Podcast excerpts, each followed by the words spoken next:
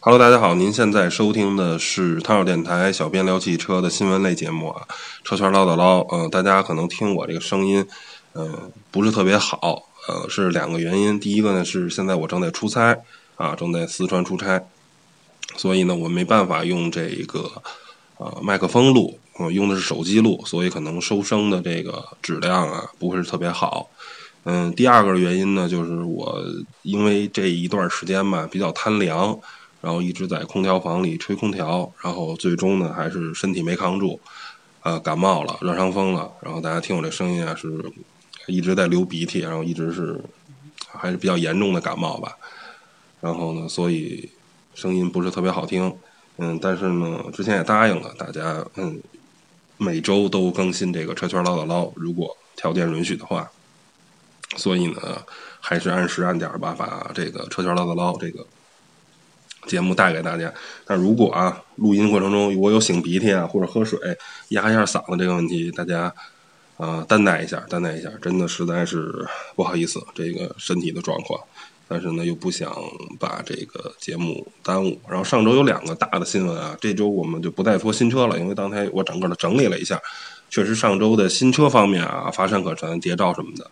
然后，但是有两个大事儿，呃，我个人认为还是，呃，挺重要的。虽然都跟这个啊新车啊厂商没什么关系，然后呢，不过总体来说跟汽车有关吧。啊，第一个呢就是这个呃优步啊，然后被这个滴滴给收购了。然后呢，等于是两两个公司啊达成一个换股吧。然后呢，优步把在自己中国的股份全部啊给了滴滴，然后滴滴呢。把自己所有的股份的百分之五点八九换给了优步，等于也完成了优步跟滴滴在中国的这个业务的这么一个啊合作战略合作的这么一个关系吧。然后第二个呢，就是说这个有一个叫做巴铁啊，就是这个叫是叫什么城市轨道客车啊，但是就是那种呃底下能过车，然后上头是一个特别高的一个跟地铁似的这么一个。啊，巴士铁路嘛，然后这个现在在这个，呃，我记得是大连吧，还是哪儿啊？哦，不对，秦秦皇岛，在秦皇岛这儿做测试，然后呢，现在整个在汽车圈也是得到了一个特别大的这个热议讨论吧。然后咱们一个一个说啊，先说这个优步跟滴滴，嗯，这两个公司的服务我是一直都在使用，然后呢，滴滴是啊一直用到现在，然后优步呢。是刚呃，大概一年多前、两年前吧，那时候使优步比较多，然后后来呢就不使优步了。为什么呢？因为觉得优步吧车特别少，就是不是特别好打车。就是你假如滴滴吧，我要打一个快车，然后呢，嗯，基本上就是附近吧，在我们家朝阳门东二环，在北京啊，三四十辆车、二三十辆车的资源是有的。但是用优步呢，可能就三五辆车、四五辆车，就现在这么一个情况。然后第二个，我为什么不用呢？是在这个大概是一年前吧，一年前、一年半前吧，我有一次打这个车，然后呢，我在我们公司在知春路那边，我打一个车，我要回家，我要回东大桥、回朝阳门、回东二环，然后呢，我打完了车，因为滴滴它有呃，不是优步它有一个什么特点呢？就是说你。下完单，它是自动系统给司机派单，司机不能挑单，所以呢，那是哥们儿一接单呢，然后发现哦，这个单是去东边的，然后他说啊，我们家住这个西四环还是西五环，忘了。说兄弟，真是不好意思，我这个去不了了，然后呢，太晚了，我回家咱取消一下订单吧。我说行，取消吧。然后呢，我也就傻了吧唧的，我就把订单取消了。结果订单一取消，发现不是扣了八块钱，就是扣了十块钱。啊，我就特别郁闷，说，哎，这为什么要扣钱啊？然后呢，后来我就申诉嘛，然后他有那个就是申诉功能，说什么什么问题？我说啊，这个司机拒载，然后呢，我退单了，我取消订单了，结果还给我钱扣了啊！但是最终呢，还是这个问题得到了一个很好的解决，嗯，这个钱也退了，然后呢，这个把我这八块钱还是十块钱我都忘了啊，还给我了，嗯，就因为这么一件事儿吧，反正就我对优步呢就不是特别有好感。然后觉得你这个接完单，然后这样就很没意思。然后呢，滴滴呢，因为它是如果选择这个快车的话，因为它是抢单制嘛，就是我假如我在知春路，然后呢我要去东二环，我去朝阳门，我下了这个订单了。那你师傅如果抢了订单的话，你肯定要拉我呀，是不是？你已经知道我去哪儿了，你再不拉我，那这件事情是吧？很显然是就说不过去了嘛，是吧？大家也都就是达成一个默契嘛，就是他肯定也想去这边啊，也想去东边。他假如是晚上很晚了，假如是十一二点了，他准备收车了，然后呢，他也他们家可能住东五环、东四环呀，顺带手就给我带回去了，所以是这么一情况。然后后来呢，现在我一般就是。如果能报销的话，我就用滴滴打出租车；然后如果能，如果报不能报销的话，可能会打快车啊什么的。然后快车这个东西吧，还有一个好处就是你有惊喜，就是哎，我坐过最破的可能是个捷达吧，那个捷达春天什么的，就那种十年、十年、十八年的那种老捷达啊，银灰色的那种。然后最好的。可能坐过什么车呀？好像 A 六啊，五系什么的还真没坐过。可能坐过，嗯，类似于起亚索兰托啊什么的，啊之类的吧。反正就是二十多万的车啊，这都。然后剩下的其实大多数还都是十几万的车啊，福克斯啊、高尔夫啊什么的，Polo 啊，啊，其实这些马六啊什么的这些车还是比较多的。所以你能在啊，就是有新鲜感吧。你你你也不知道你是什么车，但是如果你要是打出租车的话。一会儿就是伊兰特呀，什么捷达呀，现在比较新的什么绅宝 D 五零啊，都是这些车，所以还挺好玩的。用这个，用这个啊滴滴快车什么的。然后，嗯，易到呢倒是很少用，但是用过一次，我对易到的感觉还挺好的。就是在嗯去年广州车展，然后回来的时候，因为北京下大雪啊，在当时北京我们从啊。非常运气好的是没坐飞机回来，没坐飞机，因为飞机机场全面的大面积延误，然后飞机根本就飞不回来。然后呢，火车倒是可以开回来，但是在北京南北京西站我已经忘了啊，时间太长了。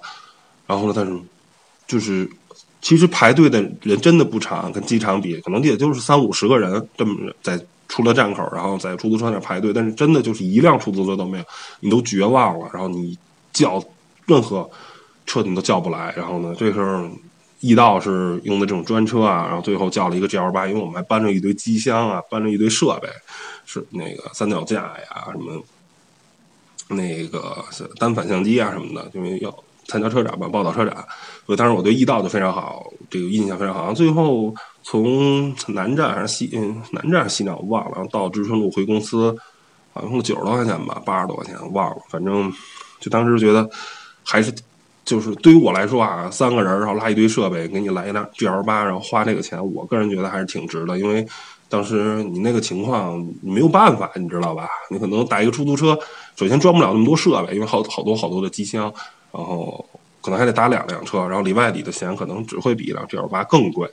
所以我觉得易到也还都是挺好的。然后呢，我一直对这个互联网轿车啊什么的，这个一直是持一个比较啊。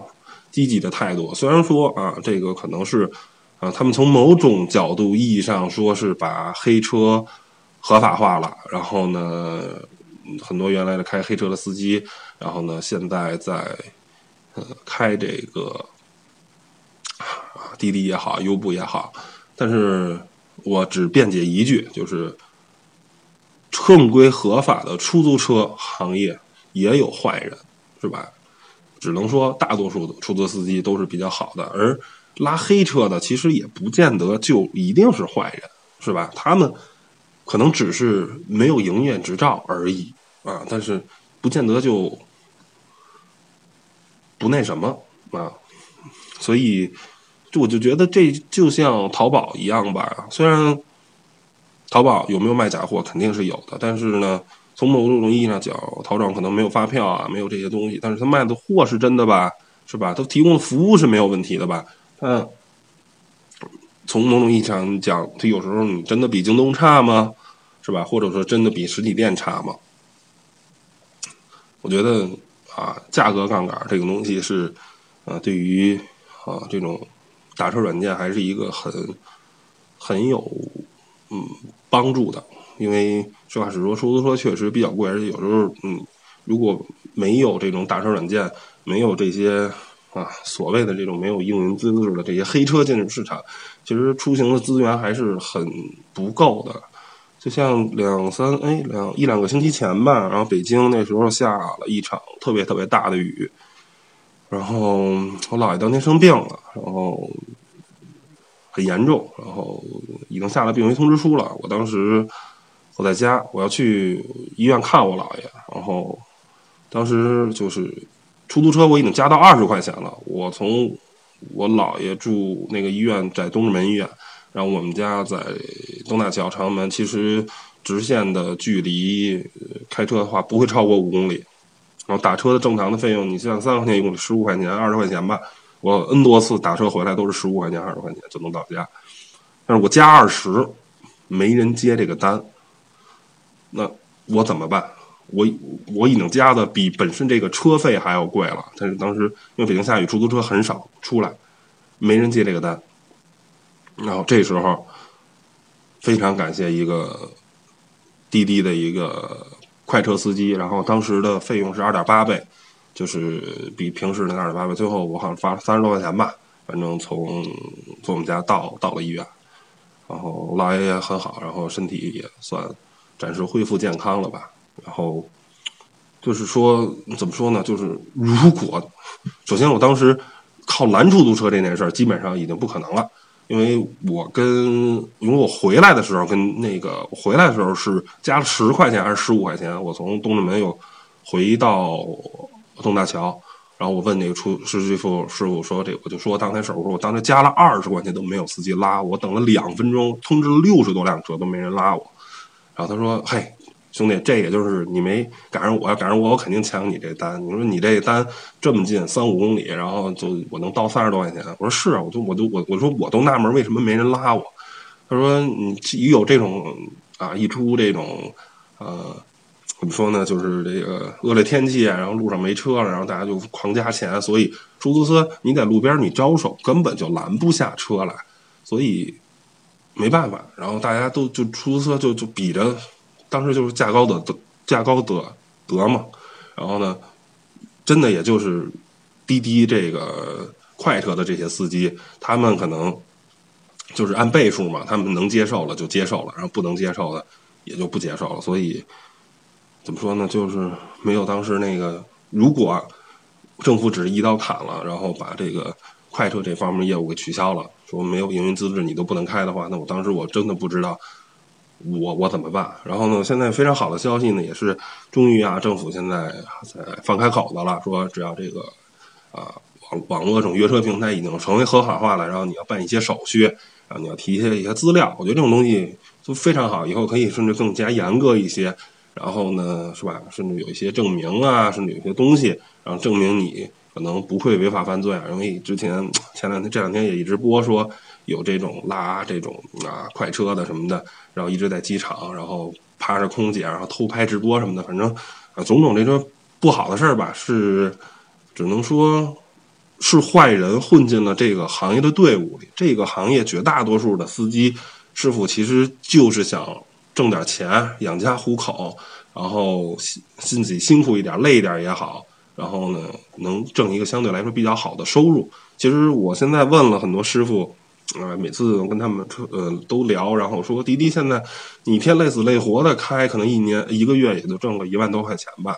然后每天可能要开十二个小时或者十四个小时，实话实说啊，还真的是挺累的。然后还得冒着这个有可能被抓的这种风险，嗯，所以怎么说呢？我觉得就是一有辛苦就有收获吧。然后我一直是非常力挺这个嗯呃网络打车的公司。然后有问题的话，咱。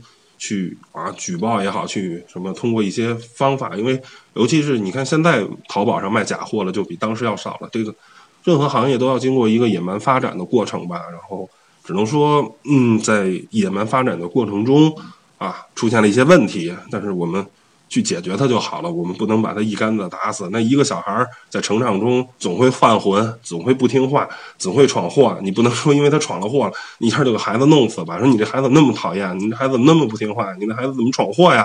你给他弄死了，是吧？这个我觉得不是解决问题的方法。然后行了，说了这么多我对啊打车软件的这种看法，然后咱再说回到优步跟啊滴滴这和这两家的啊。仗打的其实很火热啊，但其实的话，呃，滴滴跟优步本身在中国来说是一个非常亲密的关系，其实都是大家也稍微啊在互联网查一下都知道，他们都是柳传志的产业。柳传志的联想控股集团本身控股的是神州租车啊，然后呢，柳传志的女儿柳青呢是滴滴中国的董事长 CEO，反正应该是个嗯，反正位高权重吧，职位我具体的我也记不清楚了。然后他的侄女是叫柳什么来，我忘了，是优步的中国区的总裁老大，所以。这种战略合作对于这个，等于是都是老柳家的一件事儿。我觉得对于两个公司来说是一个啊非常好的，就是因为滴滴现在在中国的这种成功是啊无以复加的，是每个人都看在眼里的。现在滴滴从快车、拼车、顺风车，然后呢出租车、代驾，然后还有试驾，就是你的任何有关出行的东西。滴滴全部覆盖了，而优步呢？这家公司很明显在中国的发展啊，远没有前两年的那个脚步这么快。然后呢，说到优步来说，我其实想特别说一下啊，优步的这个创始人叫卡兰尼克，这这这大哥叫特拉维斯卡兰尼克。然后这哥们儿其实特别神啊。然后他最早创建的一个公司好像叫 Soker，Soker 就是资源的那个。然后他是一个类似于中国的那种电驴吧。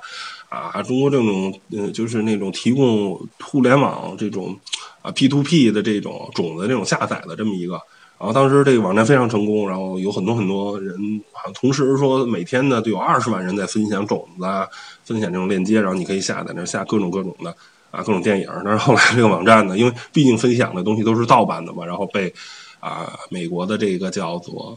啊，就是好莱坞吧，反正他们这个相关的这个利益相关方吧，然后去告，然后要让要他赔两千五百亿啊，两千五百亿美元。然后那哥们儿最后反正通过一些破产手段吧什么的，反正最后把这公司说我破产了，你我肯定赔不了你这么多钱。最后好像赔了一百多万吧，然后也是倾家荡产，然后各种东拼西凑把这一百多万给拿出来，然后庭外和解什么的。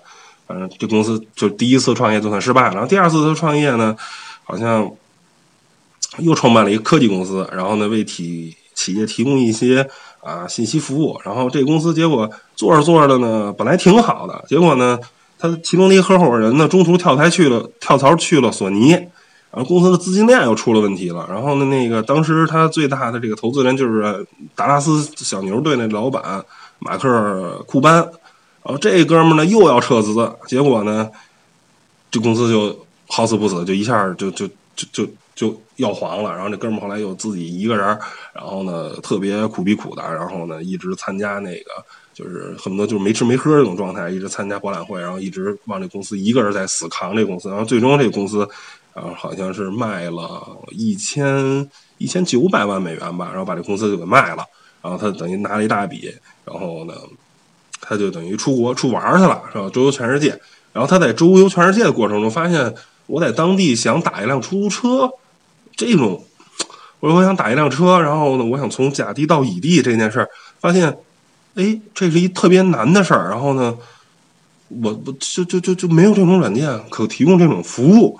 然后呢，这就是优步啊，Uber 这个这个公司的最原始的这个创始人，然后他就开始一个一个弄。然后这个公司，这个优步的这个创业更知道啊，你他在全世界现在有三百多个国家。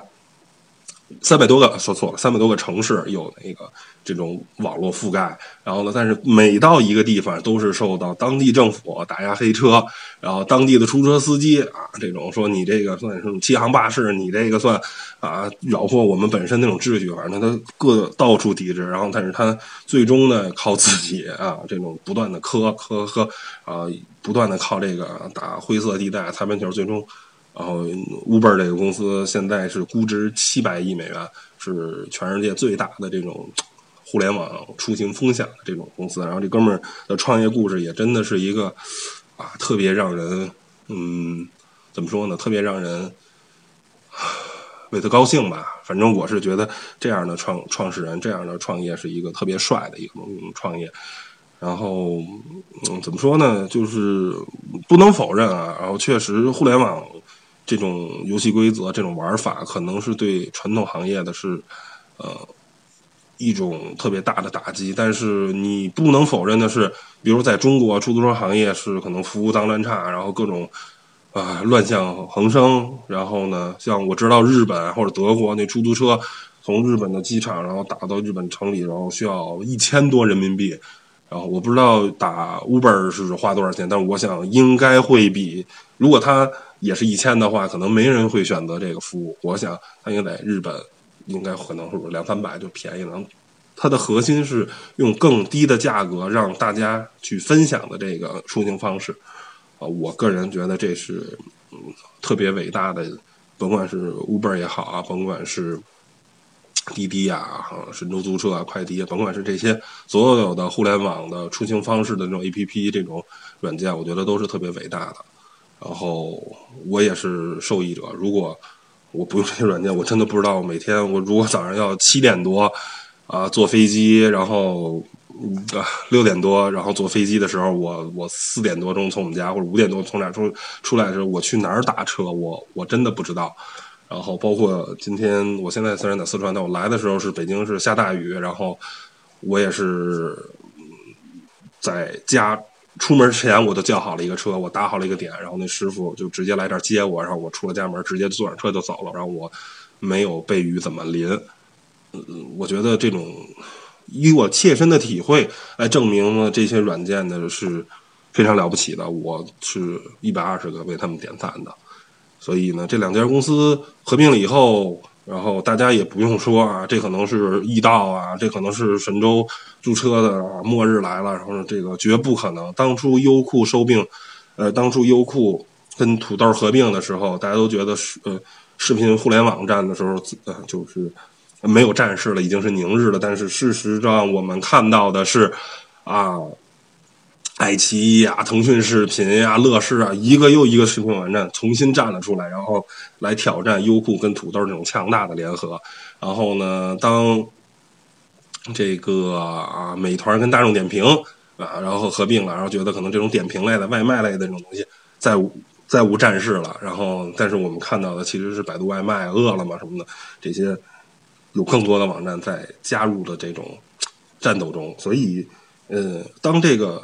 某个行业有利益、有用户可争，然后呢是一个非常大的蛋糕潜在市场的时候，就会有不断的创新者，有不断的创新型企业加入到这里面，然后去在这个里面去争得一席之地吧。所以关于优步啊和滴滴的这个东西我就说完了，我只能说啊。联想可能啊，柳传志刘老爷子确实在联想方面可能本身是乏善可陈的。联想也没有太多的啊，在这个时代，在移动互联网时代，联想甚至啊错误的做了这个放弃了手机业务，又买了回来，折腾来折腾去。联想现在在科技企业里，我觉得它可能甚至不如小米啊，甚至不如华为的移动业务，然后亮眼。但是呢刘老爷子曲线的救国了，现在控制了中国。非常大的一块儿这种啊，互联网出行的方式，所以怎么说呢？呃，东方不放西方亮吧。我觉得这种精英阶级，我一直还是挺信的。虽然是吧，这样做可能有些人觉得不好，但是我觉得啊，一个四十岁，当时刘老爷子四十多岁创业成功的话，到现在老爷子七十多岁了，确实是一个还挺牛的一个人。然后呢，行了，不说滴滴跟优步了，咱们。说这个巴铁啊，巴铁铁路，这东西啊，这个东西其实最早二三十年前吧，好像美国人、欧洲人就呃开发了这么一个啊有这种假想图啊，就是说啊，它是一个类似于地铁的这么一个，它是一个算是轨道交通吧，说地铁不太准确，它是一个轨道交通啊，城市地上的这种轨道交通，然后呢，它很高，然后呢，它能在城市的这种车道的啊。跟这个车道上面开，然后这样的话，底下走车，上头走轨道交通，然后呢拉着几百人、上千人，看起来很完美啊，这是一种非常好的方出行方式。但是时至今日呢，美国人跟欧洲人也都没有再把这个东西变成现实啊，梦想没有照进现实。中国人做的这家的公司呢，然后有很多人叫好，有很多人说啊，这个是骗钱的，因为确实这个公司的钱就是来自于啊一个类似于私募啊、什么风投啊这些东西。然后这个东西其实呃做的起来的话，啊，然后最近呢，很多媒体也都在曝光啊，然后包括它的空调系统用的就是咱们那个家用的空调，包括轨道好多都生锈了什么的。然后这些咱都不说啊，因为啊野蛮生长，然后大家在最初期的时候，可能都会有面临这些那些的问题。然后呢，包括吉利最早造车啊什么的，也都是仿，然后拆别人的东西，然后自己鼓捣鼓旧，就造车都是很粗糙的。这些我们都不说。我个人是一个什么观点呢？就是我一直觉得啊，一个。新的游戏玩法啊，尤其是一种新的东西，你应该是保留啊，继承这些现有的这些传统。就是说，既然这个东西你说它要造的话，它有一个最什么最大问题？首先，它这个东西是两米高，两米高的后果就是说，它底下的车不能超过两米，然后不能超过两米，一般也就是 SU 普通的 SUV 跟轿车。而当加高底盘的 SUV，比如改装过的牧马人。那就两米多了，那你就走不了。包括一些啊轻型卡车，甚至说重型卡车，就搬家公司那些车也没法在这个轨道里走了。所以它局限的太多太多了。还有就是中国人目前的这种驾驶习惯、驾驶方式，那他过十字路口的时候有没有人让他，是吧？他因为他没法拐弯，他只能直着走。是吧？我们并没法去躲人家，你所有人你得让着我。但是在现在的轨道交通啊，在咱们传统的城市地铁里，都是通过高架桥啊什么的这种方式。然后，但是现在这个车呢，它它是以一个在地上走的这种形态。然后呢，它理论上设计的是为了它能更快的在城市中行驶，然后呢不影响其他交通。那结果它过桥的时候，现在你你，它如果通过十字路口的话，其实还得所有的车都让他。所以呢，怎么说呢？其实我觉得有点多此一举。觉得有这个大的力气啊，有这个东西的话，你还不如多去啊，好好去搞一下这个真正的这个城市的地下的轨道交通。那个东西虽然花的成本很高啊，我呃确实有一种说法，就是说铺高速公路，如果是在高速公路上是在地上铺一百块钱人民币，就是。高速公路建设成本有多高呢？你就是拿钱在一百一百一百块钱，你都在地上铺，它的成本大概就是这么多。而修地铁是什么？就是在地铁的轨道上铺金条，就是是又又是高速公路的，呃，不知道多多少倍。嗯，我知道地铁一条线都是数以十亿的这种计算，一条线路修通了几十亿人民币要投进去，但是呢。地铁的最大好处是它不改变现有交通的这种方式。那能想象到，在北京这种城市，如果装上这么几个大家伙，你看北京装上了几个公交车，就是说那种十八米啊，那种特别长的大公交车，在马路上行驶的时候，你会都会发现，它会给城市的这种交通再到了拥堵。那如果这个大家伙装上去的话，你怎么办？而且这个车。它本身设计是什么呀？是在那种干线上的。那北京现在那种干线啊，北对于北京这种城市，干线都是几条车道？都是四条车道。长安街四条、五条的，很多最少干线都是三条车道、四条车道这种宽度。那这大家伙或者二环上都是三条、四条车道。您这大家伙，它好像我看的这个照片啊，目前的形状化只能容底下并行能容纳两台车。那这东西就实话实说，就是有点扯。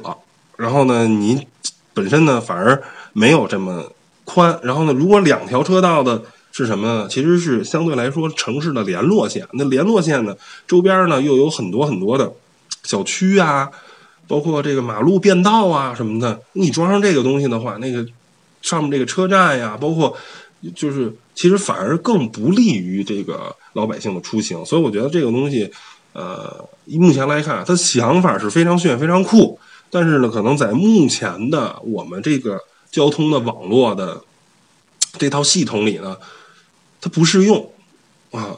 这个东西就好比，嗯，举个什么呢？举个什么例子啊？呃，但是这个我觉得不太贴切啊。就是电动车啊，就跟现在第一代之前的那种电动车，就是说啊，充电特别慢。但是现在的很多电动车其实相对来说使用已经很很友善多了。然后呢，但是可能电动车刚造出来那种啊，你可能。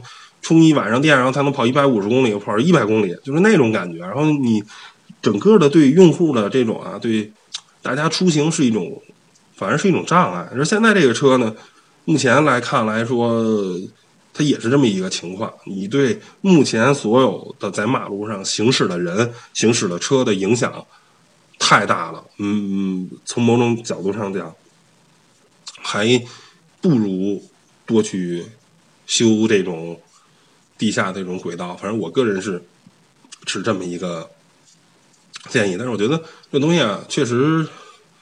嗯，挺开脑洞的。然后呢，不能一竿子打死。但是呢，就是怎么说呢？嗯，只能说不适合啊现在的这种啊城市交通的这种出行方式吧。行吧，然后这期节目就先这样吧。然后状态实在不太好，可能有时候这个说的话啊有点车轱辘呀，来回来去说。然后。嗯，怎么说呢？反正既然答应大家了，只要条件允许，然后一周给大家带来一期节目，那咱就说到做到。然后呢，谢谢大家收听本次节目了，谢谢大家，拜拜拜拜。